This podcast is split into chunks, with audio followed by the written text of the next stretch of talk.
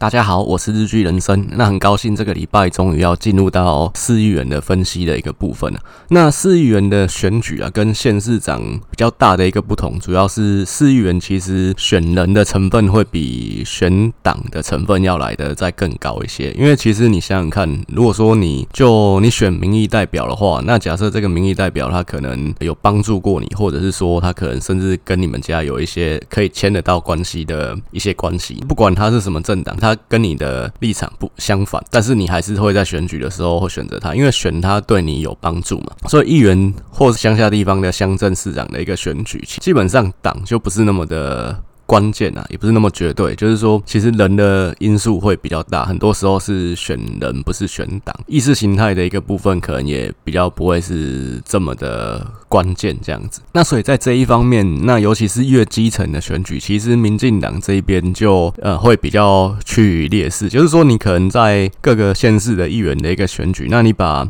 可能国民党议员的票加一加，民进党议员的票加一加，你会发现其实这个票数可能会比跟县长选举可能会有一些差异。那尤其。因为县市长跟县市议员其实现在都是同一天投票啊，那可能民进党这边的议员加起来票一定是小于县长这边的得票了。不过台北市的话，我是觉得就是因为它发展的比较久一点，还是会比较贴近蓝绿双方的基本盘一点这样子。好，我们就进入到可能这一个礼拜的主题啊，就四零北投的一个部分。那台北市有十二个行政区嘛？其实基本上就我们基本的认知啦，就是说可能很多人会也对政治有一些了解，就会知道说可能台北市士林北投，然后中山大同万华这五个区就是是偏绿的这样子，然后其他七个区是偏蓝的。但其实事实上就其实我之前有一集也是专门在讲基本盘的分析的一个部分，我是认为啦，就是说。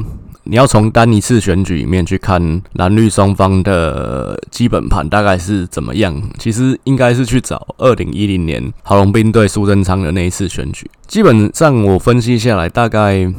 台北市真的要说基本盘是偏绿的，其实就只有大同区而已啦。士林区的话，算是可能五五坡，或者或者是说绿的稍微多了一那么一点点这样子。其他的像北投、中山、万华这三个区，其实都还是蓝大于绿的。那那个比例大概可能五十三比四十七左右，大概是这个比率啊，就是。一点浅蓝这样子，那所以说，因为这那因为这三个区毕竟还是民进党比较选得到，在台北市啊比较选得到票的，不会像那个什么文山区那种啊三比七一面倒这样，所以说很多人的一个认知还是认为说，哎，这个万华很绿啊什么的，但是其实不是的，像万华其实也都还是算是浅蓝的。好，我们就回到士林北投啊，那士林北投这 这个区域，呃，因为其实。四零算是五五坡，或者是说稍微一点点浅绿嘛。那北投是浅蓝，所以说，但这个这个蓝也是很浅的蓝啊。所以说，其实整个四零北投加起来，基本盘是蛮贴近五五坡的啦。那其实我有分析说，可能各个区域的一个基本盘，那我是用二零二零年的那个选举的数字去推估了。那我自己按照我之前的历次分析下来的模型去推导，大概二零二零的选举，韩国瑜的得票会。把它乘以九十五趴，那这个就是目前蓝色的基本盘。蔡英文的得票我会把它乘以六十趴，这个就是绿色的基本盘。那原因其实我在之前基本盘的那一集都分析过了，所以这边就先不赘述。那以这样的一个逻辑算下来，士林北投这一边的基本盘大概国民党这边的基本盘是十一万九千票左右，那民进党这边的基本盘是十一万七千票左右。其实双方的差距算是接很接近，大概基本盘只差个两千票了，可以说就。是五五坡，那中间选票大概是六万五千票左右，这个部分大概也占了两成多一点点，所以呃，这个比例大概简略的算下来，大概就是四比四比二这样的一个比例。那士林北投这边的议员选举有一个特色，就是说，因为他这边席次比较多，之前就是有十三席，不过这一届因为人口有减少的关系，所以这次会降为十二席。那这个部分因为少了一席，所以这也是士林北投区这一届呃需要去关注的一个地方，不管怎么样还是有十二席啦，所以说它其实席次还是算多的，席次多就会造成有一个结果，就是说会比较容容易形成一个大乱斗的格局。那为什么会这样？就是说，因为你像我举一个反例，像呃中正万华可能就是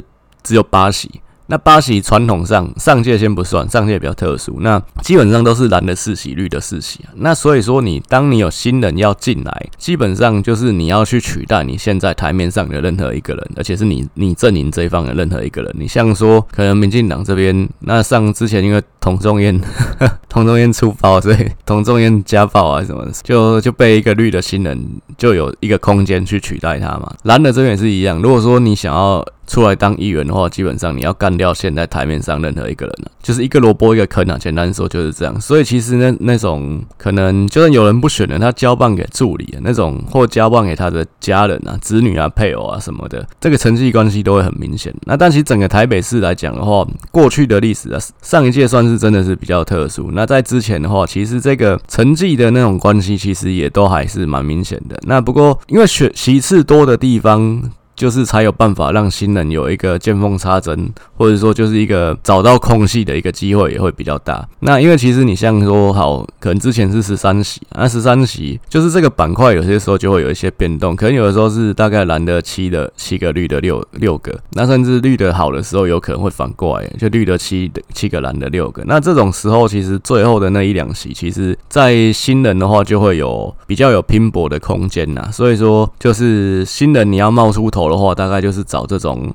席次多的选区会比较有机会。那甚至说第三势力的候选人也会有一些空间，有办法去钻出来，这样子从。可能蓝绿的夹缝中顺利的当选这样子。那其实从上一次的选举来看，这一区的一个新人比例也算是很高的，因为上届选十三个人嘛，那其其中有五个是新科议员。那甚至上届的本区最高票国民党张思刚他自己也是新人。那另外就是说，这个选区其实有一个非常。特别的特色就是说，设置这个区域，它的投票习惯是有一个很高度的一个集中性。这个放诸台北市任何一一个小区块，其实都找不到第二个区块有这样的一个特色。因为像社子这边，其实就是所有的选票大概有一半以上会集中在四个候选人里面。因为你想看，呃，四林北投选十三席啊，那候选人列出来大概会有二十个左右。社子这边的选票其实都只集中在。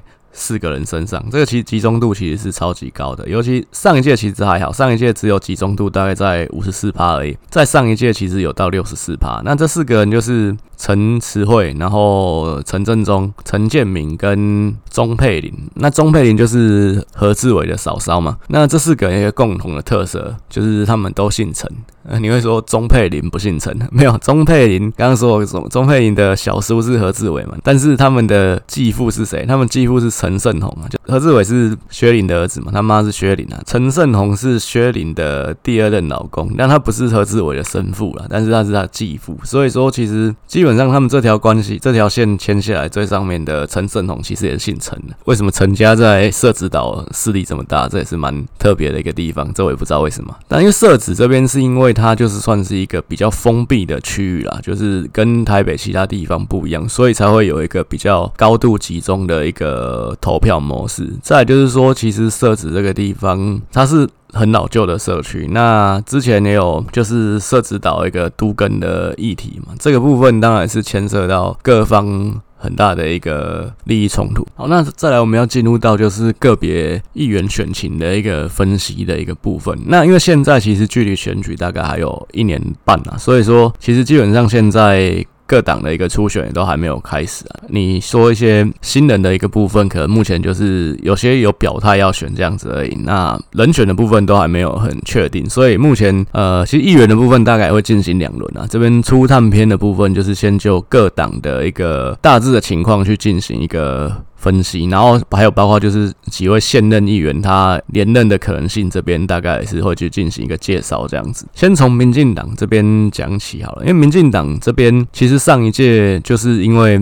整个党的一个策略进退失据啊，然后再就是说可能跟柯文哲的对柯文哲的一个分寸拿捏的不好，然后战和不定，就是到底是要跟柯文哲拼下去，还是说要跟柯文哲虚拟委跟他做朋友，就这个部分，其实到呃，上一次的选举啦，没有到最后一刻，其实大家也是有点雾里看花，包括我自己在内。因为其实我是认为选举这种东西啦，就是说不是每个候选人出来都是选真的。其实我前在去年选举前面的阶段，我也认为姚文智是选假的，包括其实他就很像洪秀柱那样子啊。其实洪秀柱都可以换柱了，那姚文智当然这这个也可以换下去了，或者是说当做是一个牺牲打。那其实我在四年前的。台北市这边的分析我有讲过，民进党不是没有打过假球啊。就以前陈水扁的时代，在嘉义市为了要跟许家班合作，那民进党自己有推候选人，就是最后放生他。陈水扁去嘉义造势的时候，还只帮那，因为那个时候立委跟县市长那一次是一起选的，就只帮蔡同荣造势，然后民进党的那个嘉义市长候选人黄正南。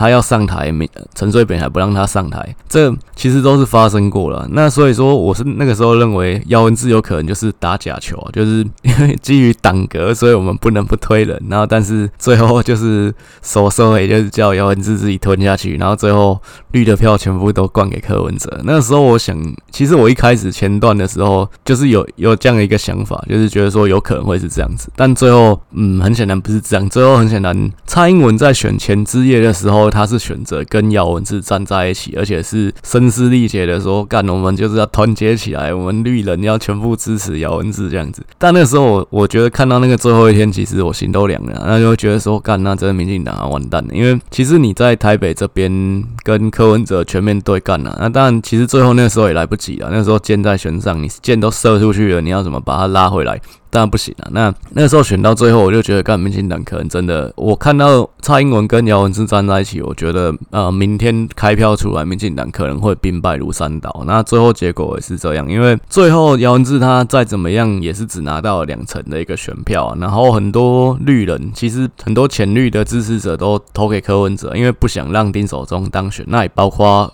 我本人在内啊，这个部分真的是上届民进党自己策略上的一个算是失策，然后造成整个台北市，其实台北市议员呃也有受到影响啊，就是其次也是比往年更少了，但是。还好是没有完全选到崩盘这样子。那其他地方，因为台北市其实是县市长选举的一个领头羊嘛，那基本上台北市选的不好，整个台湾其实也有受到一些影响。县市长当然是全面崩盘嘛。那甚至韩国瑜那个时候，那韩国瑜那个时候也是一个影响啊。不过那就先不说了这样子。好，所以民进党其实在士林北投这个区域啊，其实因为以前选是三席，这个选区基本上蓝绿又算是五五坡，所以民进党选到最高的选到六席。nya. 那其实再怎么样，我都觉得民进党在这一区应该都有五席左右的一个实力啦。不过上次很多因素，包括说民进党自己失策，然后再就是说第三势力冒出来，时代力量也分了一些票。民进党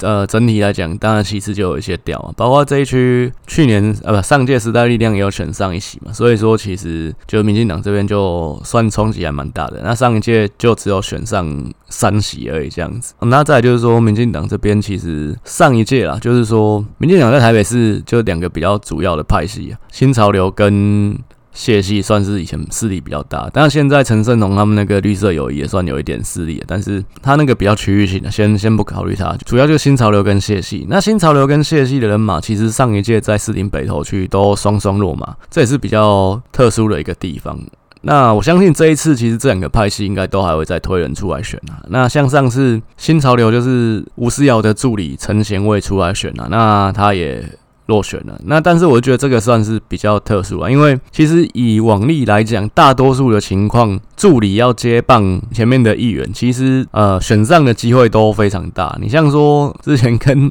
王王定宇爆发绯闻的那个颜若芳，他原本就是检察院的助理啊，还有像台北市这这几年声量比较高的简舒培啊，那他其实之前也是徐嘉青的助理，所以其实助理要接棒前任的议员。我觉得大多数都是可以顺接的，那所以上一届陈贤伟落马是真的算比较可惜，比较特殊。那这次陈贤伟好像也会在卷土重来，所以就是这一席应该还是有拼啊。然后谢系这边比较特殊是，那其实谢长廷他本身就是台北市北区出身的立委，所以说他其实在台北市北区几个区域基本上都有一席议员的实力。那不过上次因为姚文智本身就谢系的大师兄嘛，那姚文智自己落选那。呃，就是谢系整个也是伤亡惨重。那在这区是谢长廷原本的义子，对，那杨子谢维洲在选啊。不过因为谢维洲他上次也是真的比较特殊，就是他自己本身爆发太多负面的新闻，包括一保输掉啊，差几天那好像斗懒觉这样，反正就是还要他妈妈。呃，尤芳芝出来帮他擦屁股，所以他最后是跟谢长廷断绝关系。那断绝关系的原因也是在这边，就是不要拖累谢长廷了。所以上一次他的一个选举，他当然也没有当选。其实这都是非常合情合理的事情啊。这一次谢系会不会再推另外一个人出来在这边接棒，其实也都蛮值得观察。因为本来其实谢维洲本来就是没有要跨入政治的，那是因为那时候谢系他们这边有一个。助理就是要原本安排要接棒的人选出车祸死掉，变成是谢维周选。那但谢维周很显然看起来不适合搞政治啊，所以最后也是害了他这样子。谢系这边。还会不会有人选？可能就蛮值得观察。那这边现在三席嘛，我就觉得民进党大概就是，如果说原本是三席的话，其实应该是至少当选五席的一个实力啊。但是因为现在变成是十二席，所以就是可能就是有一些变数。那可能民进党还是有办法选上五席，但是跟黄玉芬这一席的一个互动就很重要。因为其实这边现在就讲到呃时代力量跟场系这边啊，因为其实原本时代力量在台北市都是。林长佐这边在经营的，上一次其实选的也非常漂亮，就是提名五席选上三席。为什么提名五席？因为中正万华没有提，因为中正万华就是林昌佐自己的选区。那其实林昌佐这个人跟林跟黄国昌不一样啊，就是他比较懂得政治的一些美感。他自己要选万华中正的立委，他当然需要民进党的支持，那他也当然不方便在这边再跟民进党去做竞争，所以其实包括他自己的助理林颖梦，他也是叫他去选那个文山跟大安那那边的那席。所以说，其实上届时代力量选的还不不错，但是时代力量选的不错，是因为林场佐的，简单说是林场佐的操盘啊。但是林场佐后来退出时代力量。相对的，他下面的这些跟他的他带出来的议员，那其实也都相继退出时代力量，也是这次比较尴尬的地方。那时代力量他势必他是说他台北市都会再提人呐、啊，不过战力上面当然就不比林昶佐那个时代，所以其实基本上时代力量这次，我觉得在台北市就是只有可能搅局的功能吧，应该是不会选上。那但是这对于原本林昶佐下面有选上的这三席就很尴尬，因为其实林昌佐他本人是没有加入民进党，他现在他跟陈柏惟一样，都是以算是一个游击兵的一个状态存在在立法院。那他甚至也没有加入民进党的党团去运作。就其实加入党团跟加入党其实是两件事情，因为你可以加入党团的运作，但你不一定要加入这个政党。这个好处当然是因为你有党团的一个资源，你就呃，不管在提案上面也好，或者是说可能助理的人数方面，其实都会有一些优势存在。但因为林昌佐他跟林陈柏惟有一些他自己的考量，所以他们其实认为现在他们这样的操作模式会比较灵活，那甚至也可以作为一个侧翼在外面协助民进党，这都是有可能。但是其呃，其实现在场系下面的这些小鸡。就原本的小鸡啊，现在变就是这些小鸡，其实他们也都还是以一个比较松散的组织在存在，就他们本身还是一个派系的。那他们其实你看他们脸书，他们也都会定期吃饭什么，在没有疫情的时候啊。那但是这是就就现在尴尬的一个地方。那民进党到底要不要把场系的这几个这三个议员在提名的时候，把他们的席次考虑进去？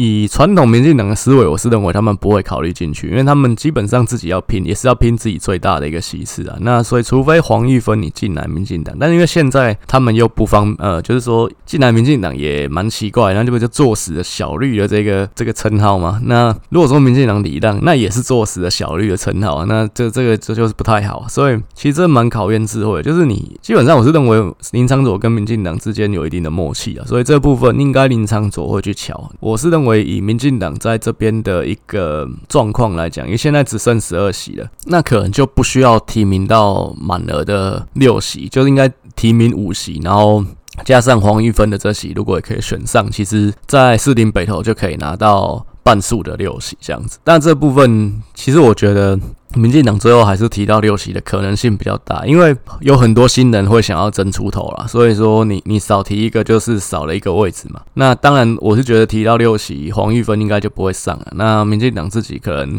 应该第六席也不会上，所以大概就是只能选到五席。那这个是策略的一个部分，这部分当然现在也很考验陈宜农他的一个操盘的能力跟智慧了，这样子。所以民进党这边除了现任的三喜之外，那陈贤伟应该还会再卷土重来，另外可能还有一到两个提名的位置。会给新人这样子，那就是在看说是谁会出来。场戏这边大概黄玉芬也会，应该也会再选连任啊。但是我是觉得，就是这个连任可能就比较前途比较困难一点，因为。我之前有分析过，时代力量在之前的时代力量啊，那它的一个选票结构大概就是一半是浅绿，然后一半是中间选票。其实黄玉芬的得票应该差不多也是这个样子。那你现在你离开时代力量，等于是说另外那一半中间选票你应该就拿不到了。加上时代力量它本身这次也都还自己要提人，所以其实你大概就是只能回头去抢浅绿这一边的一个选票。如果说你又不是民进党的一个身份，那民进党也没有或明或暗的。就是说，他们礼让你这一席，我觉得选举就蛮不乐观。其实其他选区林昶佐之前带出来的另外两位候选人，我觉得也是一样的状况。时代力量这边的话，其实之前就是台北市主要都是林昶佐在经营的，啊，林昶佐走了，其实等于是说，但时代力量会认为说。这没关系，不重要。就是说，这个东西谁来，应该都可以扛得起来。但是事实上不是这样，因为选举其实需要很多资源啊。其实林昶佐在找资源这方面能力，我觉得算是不错的。时代力量基本上再重新在台北市另起炉灶，其实结果就会很像之前的可能呃社民党，或者像可能绿党那个样子，就是出来。大概有一些空气票，有一些比较理念票的一个部分，但是它顶多就是大概五六千票这样子。要当选，基本上我是因为台北市议员啊，各个选区要当选，基本上都要一万出头票以上才会选上，所以我就觉得要选上应该是很难啊。大概就是去分食中间选票这一块的一个部分，比较难有。作为那，所以现在来讲的话，但是上次比较特别的一个点是台北市议会算是一个彩虹议会，彩虹议会不是说支持同志，彩虹议，当然现在台北市议员里面蛮多支持同志的，包括姚博雅，包括吴佩仪、呃林颖梦这些年轻的议员。不过上一次的我所谓彩虹议会是说有很多不同的色彩进入到了市议会，那旧的国民党、民进党、亲民党。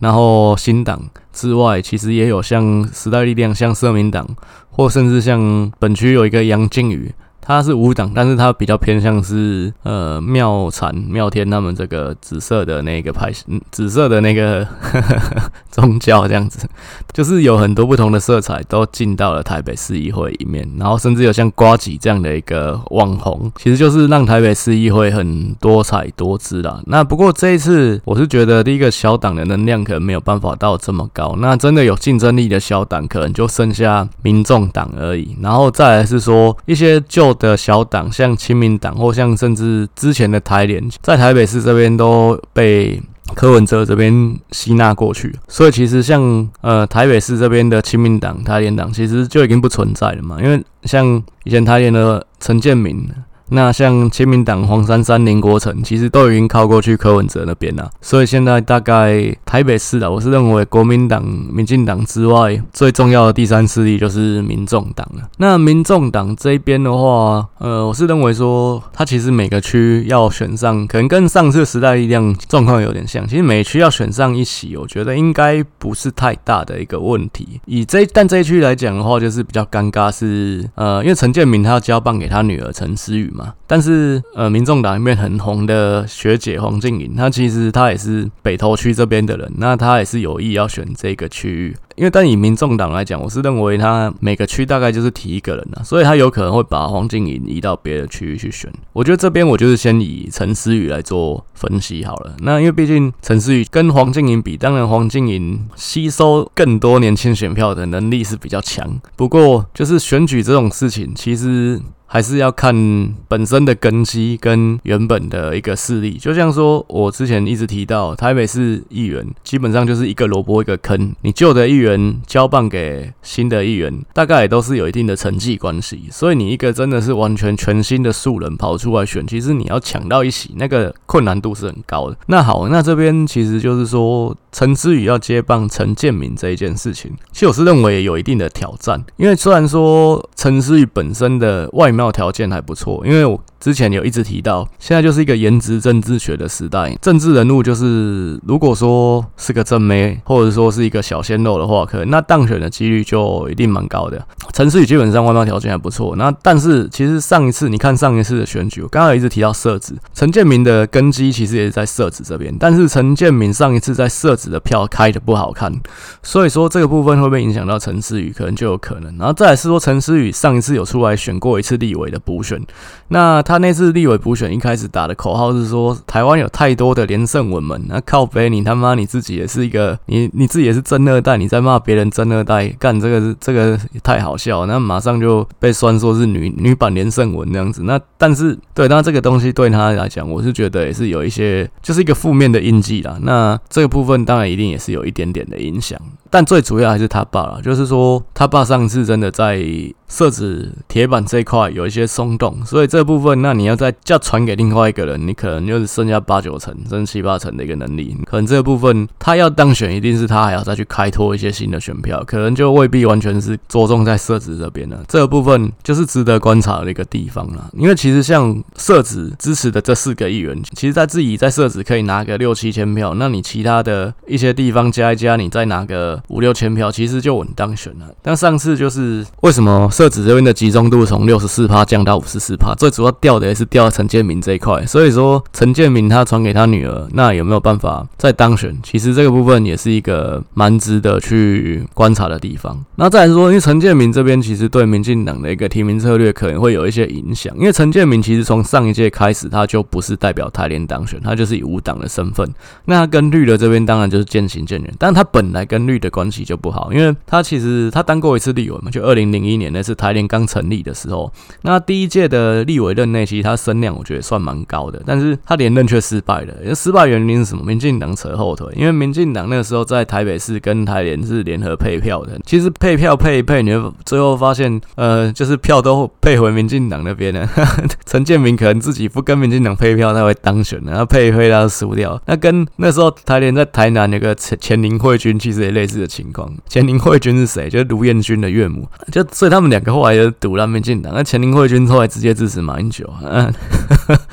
所以陈陈建明其实后来他又回国选台北市议员嘛，他当选台北市议员的这几次。其实，在议长选举的时候，他都没有支持民进党，所以我觉得他对民进党一定有一定的赌烂的。那所以说，那但原本在在台联的时候，毕竟台联算民进党的友党，所以其实这边可能台联他台联的身份还是会 share 到一些绿色的票啦。但是因为他现在就是个也离开台联了嘛，所以他们这一块可能要抢到绿的票，可能会比较少一点了。所以民进党可能会认为他这一块的威胁就是去掉了，那可能自己会比较大胆一点一点去做提名这样子。不过我是觉觉得陈建明他们家还是蛮妙。我就是也算是两面押宝，因为陈建明的妹妹啊，就陈思宇的姑姑啊，之前也是民进党的不分区立委，那是上一届的，就觉得这这一家人真的是蛮厉害的这样。那所以我是认为陈思宇这次有没有办法选上？但很多人是抱持比较乐观的态度，我认为说啊，民众党就是因为现在尤其柯文哲声势又有一些因为疫情的关系又起来，呃，民众党应该全垒打不是问题，然后候选人的值啊，可能也还 OK，那应该都是可以顺利当选。但是我。是认为小党要选真的还是蛮辛苦的，再加上其实交棒你要接管你爸爸的地盘，那有没有办法？可能一百趴的复制，可能就不太可能。在有一定流失的情况下，你一定要再去开一批新的选票出来去补这一块。所以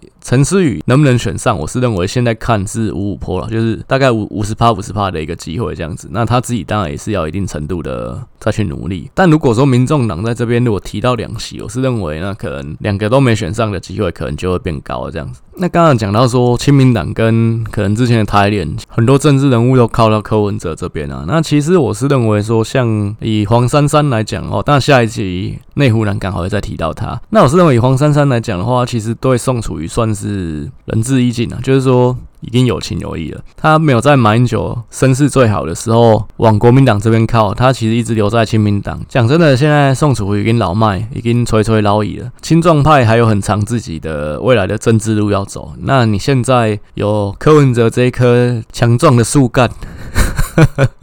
就是有这个强壮的树干可以抱，有这这个这棵树可以栖息，那你当然是应该良禽择木而栖啊，就是说应该选一棵比较。比较强壮的树干，对吧、啊？这这部分我是觉得非常情有可原啊，非常的合情合理了。那这部分也我觉得没什么值得非议的地方。大概是亲民党的部分大概是这个样子，不是讲错，民众党的部分大概这个样。那讲完民众党，我们再讲其他的小党，像社民党啊、助党啊，或者像激进党这些小党，其实上届都有提名啊。但是我是觉得，基本上这些小党还是传递理念的功能性。选举啊，是在传递理念的，但是要当选，可能能量还不足够，大概就是胜算不高。那尤其像社民党。其实范云被民进党吸纳进去，其实就有点是一个停摆的状态。那苗博雅自己有讲啊，现在现在社民党基本上是没有在运作了，他他挂社民党等于跟挂五党是一样的。可能这几个小党啊，像激进党可能也还会再派人啊，但是因为激进党上次有派人，那大概得票也都不高，会抢到一些些绿的票，但我觉得对整体的大局影响不大。那数党它本来就是一个算吸收中间选票的一个党，所以我觉得它大概呃能够抢。的票可能顶多也就是三五千这样子而已，就可能也。没有办法到足以当选的一个程度，那大概就是跟可能现在新的时代力量在这个中间选票这个铺里面去抢选票。再来比较最特殊的一个是杨靖宇这个人，那这一区其实上次有一个无党的候选人叫杨靖宇嘛，他真的是他是挂无党出来选，其实我觉得他比徐世勋聪明的地方就是在于他完全的去淡化掉他宗教色彩的这个部分，但我是觉得他当选他其实主要还是靠宗教票选上，但他其实。在选举的过程，他只有保留紫色这个识别色做主视觉而已，但他其实完全没有提到妙天妙禅这些事情，他完全就是以他是一个兽医师的这个定位在选这个议员，这个是他比较聪明的一个地方啊。但他其实主要还是在靠宗教票在选举了。这一次有没有机会选上？我是认为可能跟陈思宇一样，其实也都还要再拼。那尤其这个选区又整体又少了一席嘛，那我是认为他还要再拼啊，因为呃，以他的一个现况来讲，我是认为以交叉分析。下来，他其实主要是接了吴碧珠的一个选票。那但是这一次有没有办法再继续一个当选？就是真的，我觉得就都还有拼，还有硬仗要打。然后再最后就是回到国民党这边。其实这一区比较特别，是因为这一区国民党看起来只有选上三席。那但是像林瑞图、陈正中，其实他们都是蓝的立委，不是蓝蓝的议员啊。基本上国民党在提名的时候，也有把他们两个考虑进去。这其实也都是。一个默契啊，所以其实男的这边就不是你表面上看起来只有三席这样子。陈正中、林瑞图都算是很老牌的议员呐，那他们也都是一个比较地方根基比较扎实的，所以其实要再选上，我是觉得应该都不难。然后还有像是新党的潘怀忠。然后新党上次有选上侯汉廷，但潘怀忠我是觉得比较稳啊，因为潘怀忠其实很特殊的地方是，有些时候我们不知道他到底是议员还是议人，这样，就是因为像之前有一次在前一届的议会啊，就是蓝的跟绿的议员其实是五是一半一半，因为刚好吴碧珠是议长嘛，那议长表决的时候不能投票，这大家可能是小学上社会课开班会，不知道有没有印象，就是主席本人是不能投票的，他除非是票数。一样才可以出来投。那因为那次刚好就是表决，呃，呵 呵因为是嗯，好像是假期动员，所以所有人都到了。那 潘怀宗在上通告，所以潘怀宗没有来投票。然后最后就是呃，国民党就这样输一票，就是这样，就真的发生过这样的事情。那所以其实其实有时候不知道潘怀忠到底是议员还是议人，而且他其实感觉没什么在经营地方的感觉，但是每次都还是稳稳的选上，这真的是蛮特殊的一个人呐、其实有些人。每天上在电视上看到他，然后甚至拍什么萌发五六六这些广告，然后就是其实，但是很多人不知道他什么，他他是台北市议员，我就觉得潘怀忠其实真的是蛮稳的，不知道为什么。但是侯汉廷其实我就觉得上一次他真的是一个我比较意外当选的一个候选人，因为红统派基本上在台湾我是觉得没有市场，就算是在台北市也是一样。那侯汉廷上次真的是因为韩流的关系，整个一波拉上来的。算是因为这样受益的一个人呐、啊。那不然你看他这个这个红桶的一个色彩这么浓厚，甚至还被说是共谍的，他跟那个王炳忠就是是是一丘之貉，所以我是认为他要再当选应该是假饼啊。那我是我是不看好侯汉廷有机会可以连任。好，那我们就是议员这一系列的一个分析，我多了还多了一个部分，就是会去分析这个议员现任的这些议员到底是空军型还是陆军型。那会有这样的一个分析，呃，这样的他们的一个分野的差异，主要是在于说，这个议员如果是有专心经营某一个区块，基本上他的一个得票就是离散程度就会比较高。就像说刚刚提到，其实这边。这个区域有四个议员，他主要就是经营社子这个区域的。那可能他社子这边得票就超高，那但是其他就比较少一点，他的离散程度就会高。这种就是陆军型的议员，他就是专门在经营地方，那可能就是只有也是也就只有他那那个地方的人会比较认识他。那也许其他地方，整个台北市甚至全国知名度当然就不会到这么高。那这种就是陆军型的议员。扎根比较深的一点的这这一型的议员，那另外一种就是空军型的议员，像小党的议员大部分就是空军型嘛，像时代力量那几个，因为那空军型就是说那比较靠形象，那他不是扎特特别扎根在某一些区块，他其所以他的得票就会比较平均。其实我是觉得以市议员的选举。这个层级来讲的话，陆军型的一员要争取连任就会比较容易，因为毕竟他就是有一块稳定的一个支持。那空军型的话，就是很吃，像你，你可能你是蓝的还是绿的？如果说你是蓝的，那那一次风向比较利于蓝的这边，那你当选的机会就比较高。那如果不利的话，你可能就很容易输掉，因为毕竟你没有哪一块特别铁的支持者。那这个东西就水涨船高嘛。那退潮了，你就发现你没穿裤子这样。那我这边分析大概就是用。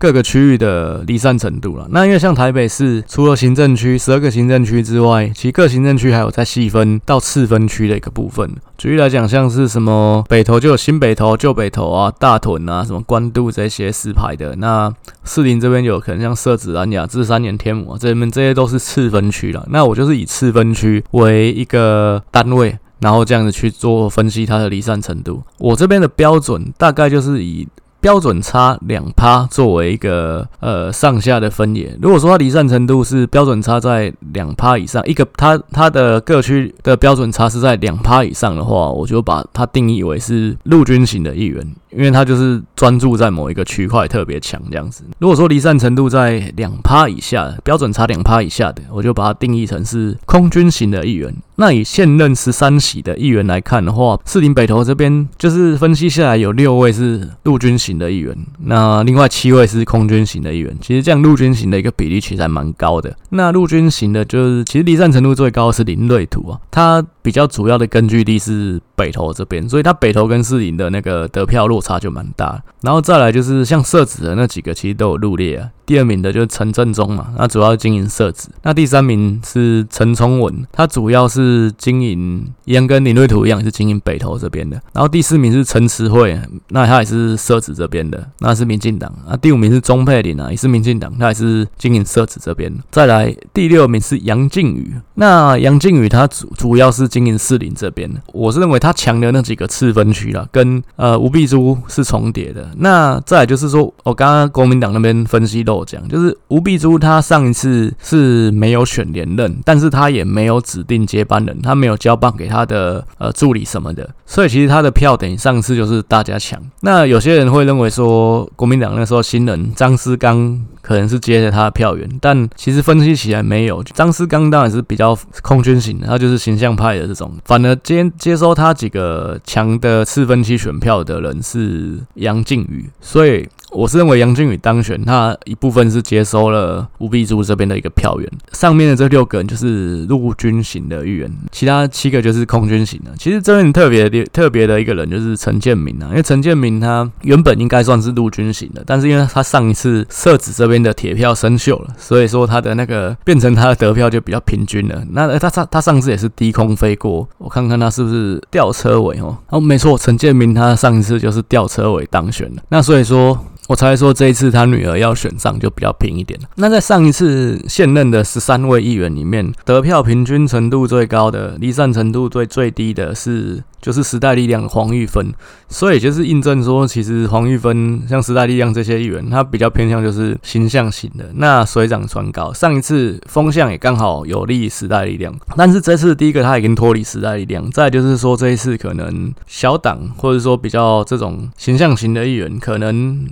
这一次就未必是这么的一个有利的情况下，我是认为黄玉芬要再选上，其实就会比较困难。尤其是他本人，他已经被定位是小绿了。那对于他争取中间选票来讲，我是觉得会有一定的包袱啦。所以说，其实我是认为黄玉芬在这个区是非常非常危险的，就是有没有办法再连任，我是认为有一定的难度。那除非说民进党在提名的时候把他考虑进去，就是民进党自己只提名五席，然后让黄玉芬是拼了第六席，不然我觉得黄玉芬要连。있는 就还蛮难的。那以这个区域来讲的话，因为现在缩了一席嘛，所以其实大概也考验蓝绿双方这个提名席次的一个智慧啦。因为像可能尤其对民进党这边影响会比较大。如果他真的还是提到六席，我是认为就比较危险。国民党这边上次就是提四个选上三个，我是认为他其实这不比较不会受影响，应该还是就提四个，那应该就是会选上三个啦。这边另外几个像林瑞图啊、陈振中啊，或像新党的潘怀宗，如果还有再继续选的话，应该连任的机会都还还蛮大的，那可能这样加一加，假设民进党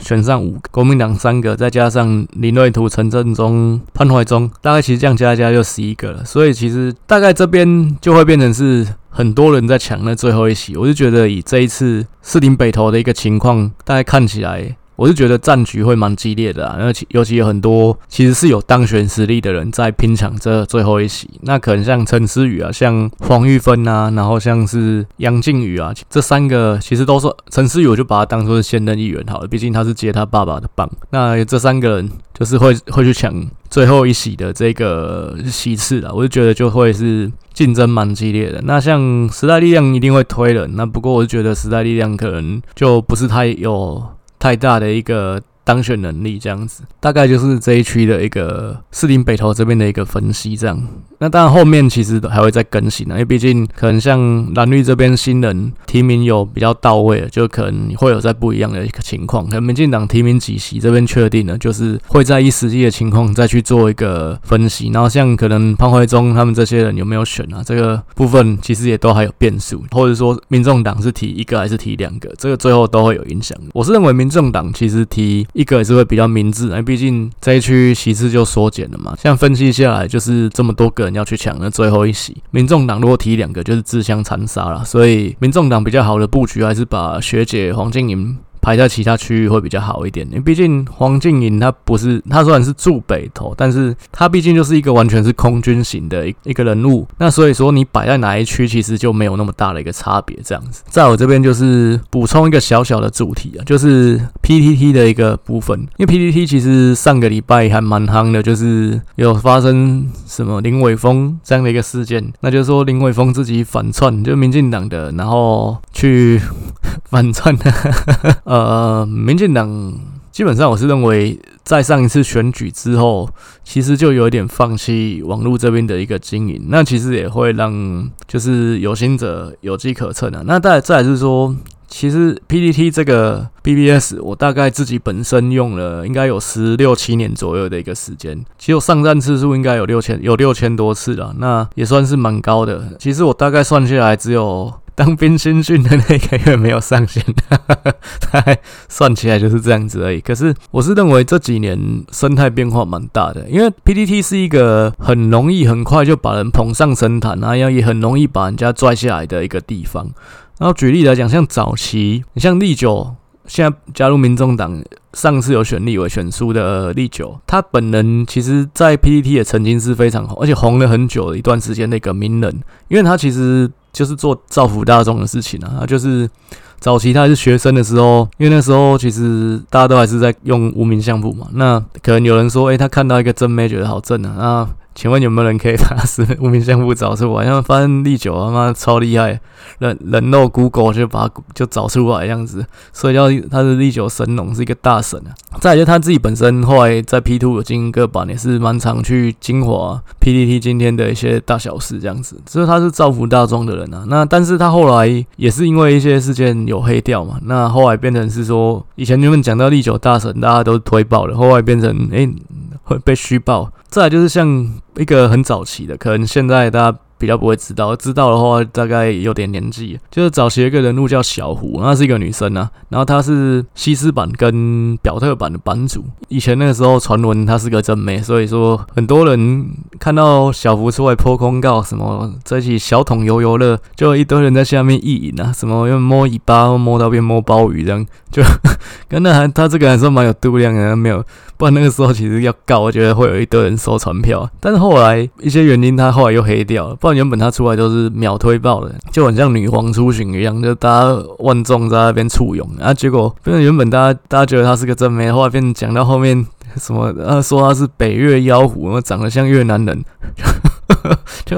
就然后他出来就虚被虚报的这样子，就太多，他像什么 F 七啊这些的，就原本是名人，然后可能过一阵子变成是黑的，然后或者黑的再翻红也有可能，像波友就是拿瓦斯桶炸你全家的波友，而后来有一段时间就红了，就是这个东西，但是早期的周期没有这么快速，后来变得那个周期是很快速的，然后再来就是说早期的八卦版其实一直都是偏绿的，甚至在马英九最强势二零零八年的时候，我认为那个时候都还有五五坡，就是还不至于说。不是一面倒，那可是现在你会发现。呃，PTT 八卦版的一个舆论是一面倒，就二零一八年那次也是一样。其实现在的一个呃氛围，其实跟二零一八年就很像。那那个二零一八我那时候就觉得蛮不寻常的，因为怎么会呃悬殊成这个样子？就是真的大家有这么痛恨民进党吗？好像因为那个时候又有人发明了一个口号，什么一一二四灭东厂，欸，那就民进党的新闻出来，下面就是一一二四灭东厂就推爆，就是一堆人一片一大片这样的一个留言。那那真的感觉看起来太不自然了，就是真的。是蛮不寻的，但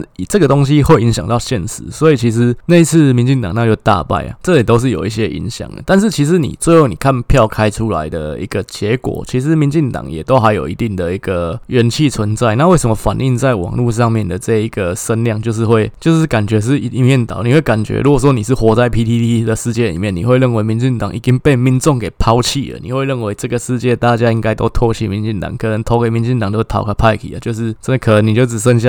十趴不到的支持率，你会认为是这样，但事实上这跟现实有一点的落差嘛。然后再来是说，你会觉得，诶、那那那个时候，蔡英文的新闻出来就是虚报，而且是很快的虚报。这个第一个这不太自然。那再来就是说，我觉得现在更不自然的一点是，你像说前阵子啊，吴峥就是也是时代力量推出来的那个吴峥，他快筛阳性，然后这个新闻出来，下面的就会有一些看到一些。很没人性的推文啊，就说什么啊死好啊，什么这个罪有应得，因为觉得奇怪，吴峥他是杀你父母了吗？这东西也是很不寻常啊，毕竟就是那吴峥他是被定位是小绿嘛，是退出时代力量的那那些人，感觉在 PTT 八卦版上也是罪人啊，像苗博雅在 PTT 八卦版也是罪人，也是被虚报的一个标的啊。这其实他们针对性很强，那我就觉得这这其实蛮奇怪的，干感觉针对性是针对在那些偏向民进党的年轻人，像林非凡出。来又被虚了零九万，这个针对性我是觉得有点强，就是想要把年轻人的舆论洗成是说，呃，你要讨厌民进，你要反民进党才是主流，才是正宗，感觉是这个样子。但这个东西有没有影响？绝对会有影响的。再就是说，这个东西自不自然？我觉得完全不自然。因为毕竟以 PTT 我这么长期使用 PTT 的一个经验看起来，我是觉得真的像就像瓜吉说的，就是水很深啊，就是这不不是一个真实反映大众民意的一一个状态，就感觉是一个有特特别被某一方给操纵的一个感觉。那当然很多就是上面呃也会说，那操纵的是民进党，那如果是民进党在操纵，不会是这个样子，不会是不会是这样的声音反应嘛？就是现现在看起来就。就是是 是反民众、反民进党的一个反啊，怎么可能会是是民进党自己在操作呢？就是这这东西不合逻辑啊。所以才会有人说八卦版是一个白板啊。那瓜吉也是说八卦版现在只有现在就是只有一个颜色在经营网军啊，那看起来就是白色嘛。这部分倒也没什么好说的。那只是说，其实现在八卦版就已经被洗成像以前的雅虎新闻一样，下面全部都是那么那个五毛在洗。所以这部分我是认为八卦版其实已经被武功被废掉了。所以其实这个地方已经不是一个反映民意的一个地方。那当然，因为早期其实早期国民党也一直有想要去介入这一块，毕竟也有派人来出来选班主，就是也是想要去把年轻人的声音这边洗回来。那看起来那个时候都是徒劳无功的，但是现在看起来，民众党这边的柯文哲这边的操作是成功的，这边其实就蛮值得注意。但是因为很多东西其实。一次用有效，那再一次用，我不知道有没有效。就可能现在，其实民进党也许这一波的一个用意也是要让八卦版的一个公信力就是完全丧失，然后让可能你是支持民进党的人，就不会想要再去看八卦版这部分。我想可能这样的用意也是有，但是比较值得忧心的还是在于说，民进民进党从选举之后感觉又觉得没有要选举了，那所以其实这边又比较放给他烂，然后再就是说，可能感觉蔡英文周边的。一些幕僚，一些年轻的幕僚，可能不是这么的优秀，或不是这么的有经验，判断力不是这么的好。那所以加上可能有一些好大喜功的心态，所以在这一块的一个经营，感觉现在是有一些进退失据，有一些之前有效的部署，例如说你做图什么的，会被说是梗图治国啊什么的制图，我觉得可能也会边际效用递减。那这个东西，这些这些。状况都是下一次选举，甚至到二零二四的总统大选，都是蛮危险的一个地方。那现在看起来，民进党是在一个急流里面撑船，随时有可能会翻船。那这一波真的是蛮考验蔡英文本人的智慧啊。当然，有人会说蔡英文是一个沉稳的领袖，所以说呃不用担心。但是我是觉得，以